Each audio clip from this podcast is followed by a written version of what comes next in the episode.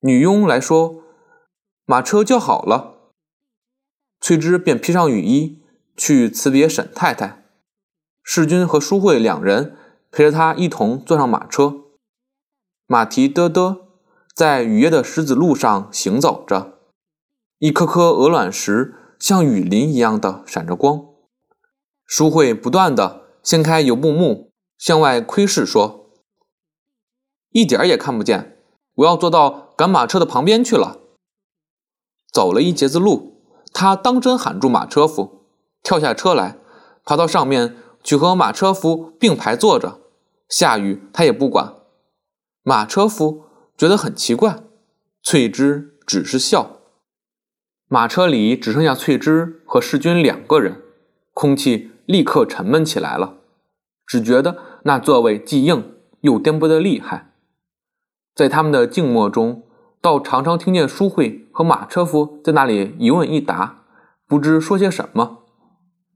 翠芝呼道：“你在上海就住在许先生家里吗？”世君道：“是的。”过了半天，翠芝又道：“你们礼拜一就要回去吗？”世君道：“啊。”翠芝这一个问句听上去异常耳熟，是曼桢。连问过两回的，一想起曼桢，他突然觉得寂寞起来。在这雨丝丝的夜里，坐在这一颠一颠的潮湿的马车上，他这故乡好像变成了异乡。他忽然发觉翠芝又在那里说话，忙笑道：“哦，你刚才说什么？”翠芝道：“没什么。”我说：“许先生是不是跟你一样，也是工程师？”本来是很普通的一句问句，他使他重复了一遍。他忽然有点难为情起来了。不等他回答，就攀着油布帘子向外张望着，说：“就快到了吧？”世君倒不知道应当回答他哪一个问题好。他过了一会儿，方才笑道。淑慧也是学工程的，现在她在我们厂里做到帮工程师的地位了。像我就还是一个见习工程师，等于练习生。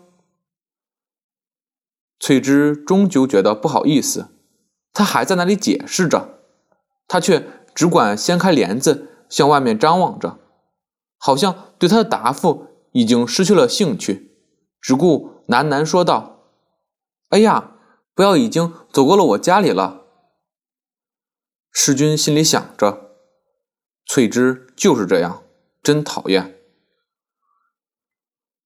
毛毛雨像雾似的，淑慧坐在马车夫旁边，一路上看着这古城的灯光，他想到世君和翠芝生长在这古城中的一对年轻男女，也许因为自己高居在马车上。类似上帝的位置，他竟有一点悲天悯人的感觉。尤其是翠芝这一类的小姐们，永远生活在一个小圈子里，唯一的出路就是找一个地位相等的人家，嫁过去做少奶奶，这也是一种可悲的命运。而翠芝好像是一个个性很强的人，把她葬送在这样的命运里，实在是很可惜。世君从里面伸出头来喊：“到了，到了！”马车停下来，世君先跳下来，翠芝也下来了。他把雨衣披在头上，特地绕到马车前面来和淑慧道别，在雨丝和车灯的光里仰起头来说再见。淑慧也说再见，心里却想着不见得会再见了。他有些惆怅。翠芝和世君固然无缘，和他呢？因为环境太不同的缘故，也是无缘的。世君把他送到大门口，要等他先了铃，有人来开门，方才走开。这里淑慧已经跳下来，坐到车厢里去了。车厢里还遗留着淡淡的头发的香气。他一个人在黑暗中坐着。世军回来了，却没有上车，只探进半身，匆匆说道：“我们要不要进去坐一会儿？一鹏也在这儿，这是他姑妈家里。”淑慧愣了一愣，道：“一鹏，哦，方一鹏啊。原来世军的嫂嫂娘家姓方，他有两个弟弟，大的叫一鸣，小的叫一鹏。一鹏从前和世军。”一同到上海去读大学的时候，因此和淑慧也是同学，但是因为气味不相投，所以并不怎么熟。一鹏因为听见说淑慧家境贫寒，有一次他愿意出钱找淑慧替他打枪手代做论文，被淑慧拒绝了。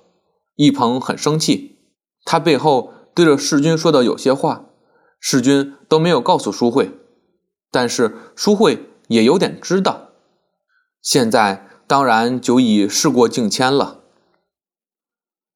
世君因为这次回南京来，也不打算去看一鹏兄弟。今天刚巧在史家碰见他们，要是不进去坐一会儿，似乎不好意思，又不能让淑慧一个人在车子里等着，所以叫他一同进去。淑慧便跳下车来了。这时。又出来两个听差，打着伞前来迎接，一同走进大门。翠芝还在门房等着他们，便在前面领路。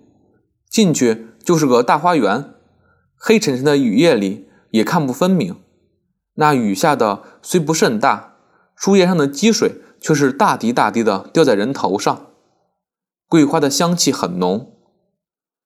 石家的房子是一幢老式洋房。老远就看得见一排玻璃门，玻璃门里面正是客室，一簇五星抱月式的电灯点得通亮，灯光下红男绿女的坐着一些人，也不及细看，翠芝便引他们由正门进去，走进客室。翠芝的母亲史太太在牌桌上慢吞吞的略欠了欠身，和世君招呼着。史太太是个五短身材。十分肥胖，一鹏也在那儿打牌，一看见世君便叫道：“咦，你几时到南京来的？我都不知道。淑慧也来了，我们好些年没见了。”淑慧也和他寒暄一下。牌桌上的还有一鹏的哥哥一鸣、嫂嫂艾米。那艾米在他们亲戚间是一个特殊的摩登人物，他不管长辈平辈。总让人叫她艾米，可是大家依旧执拗地称她为一名少奶奶或是一名大嫂。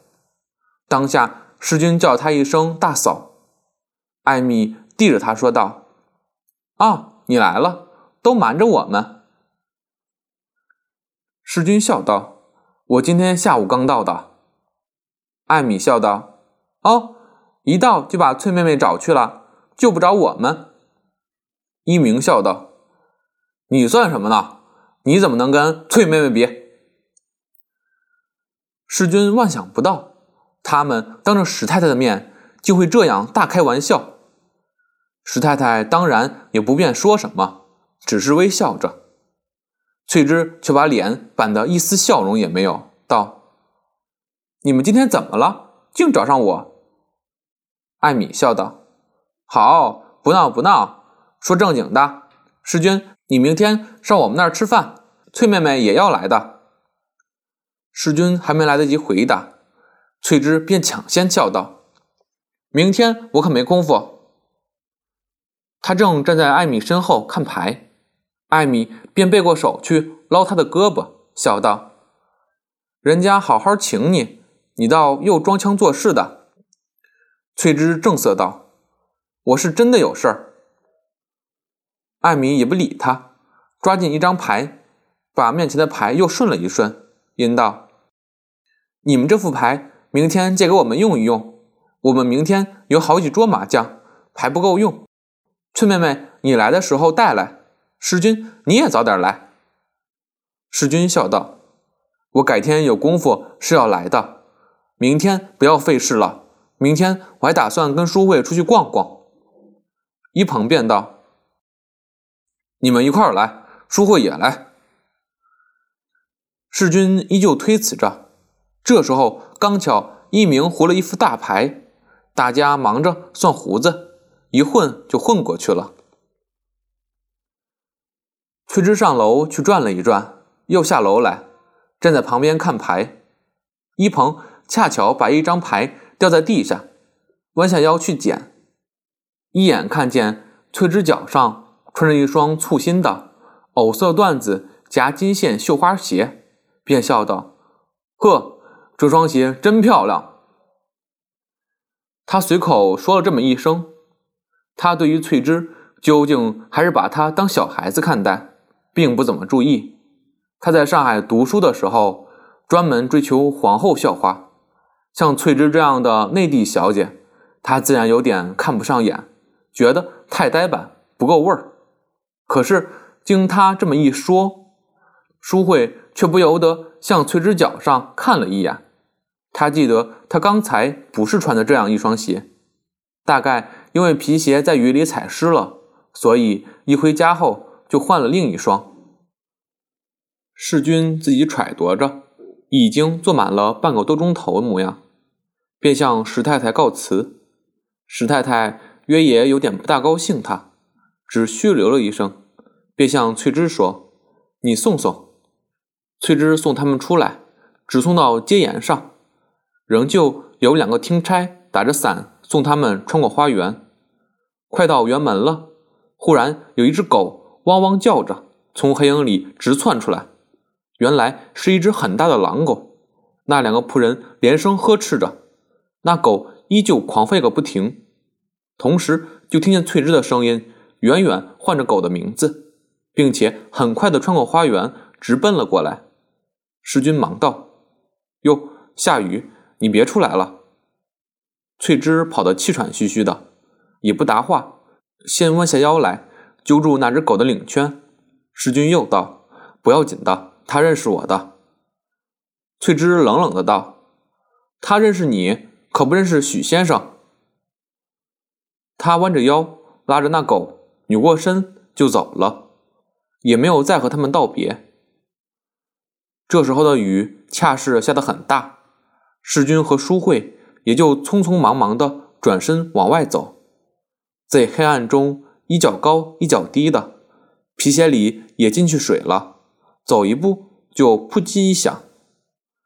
淑慧不禁想起来，翠芝那双浅色的绣花鞋，一定是毁了。